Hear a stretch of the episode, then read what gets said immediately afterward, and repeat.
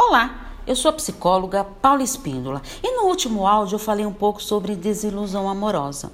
Então, vamos refletir mais um pouquinho sobre isso. A desilusão amorosa chegou até você. E agora, o que fazer? Quando a pessoa passa por essa desilusão, tem que aprender a lidar com essa dor. Não tem jeito, pois na maioria das vezes o relacionamento chega ao fim. Encare de frente esse processo de luto do seu relacionamento. Existem vários motivos que podem levar a uma desilusão amorosa, como excesso de expectativa, mudança de atitude do parceiro, mágoas acumuladas, falta de sensibilidade, grandes decepções, infidelidade.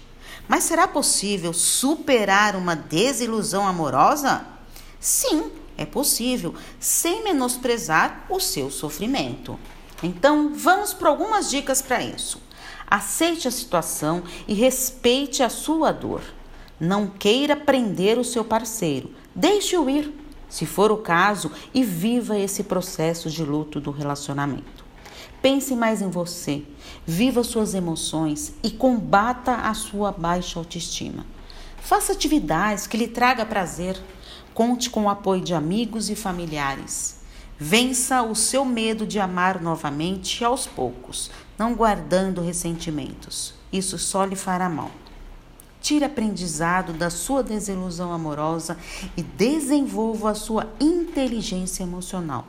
Procure uma psicoterapia para que possa ajudar neste processo de superação dessa desilusão amorosa. E lembre-se, antes de entrar numa nova relação, a pessoa precisa, em primeiro lugar, superar esse trauma, estar bem consigo mesmo para depois ir em busca de um novo parceiro, relacionando-se bem.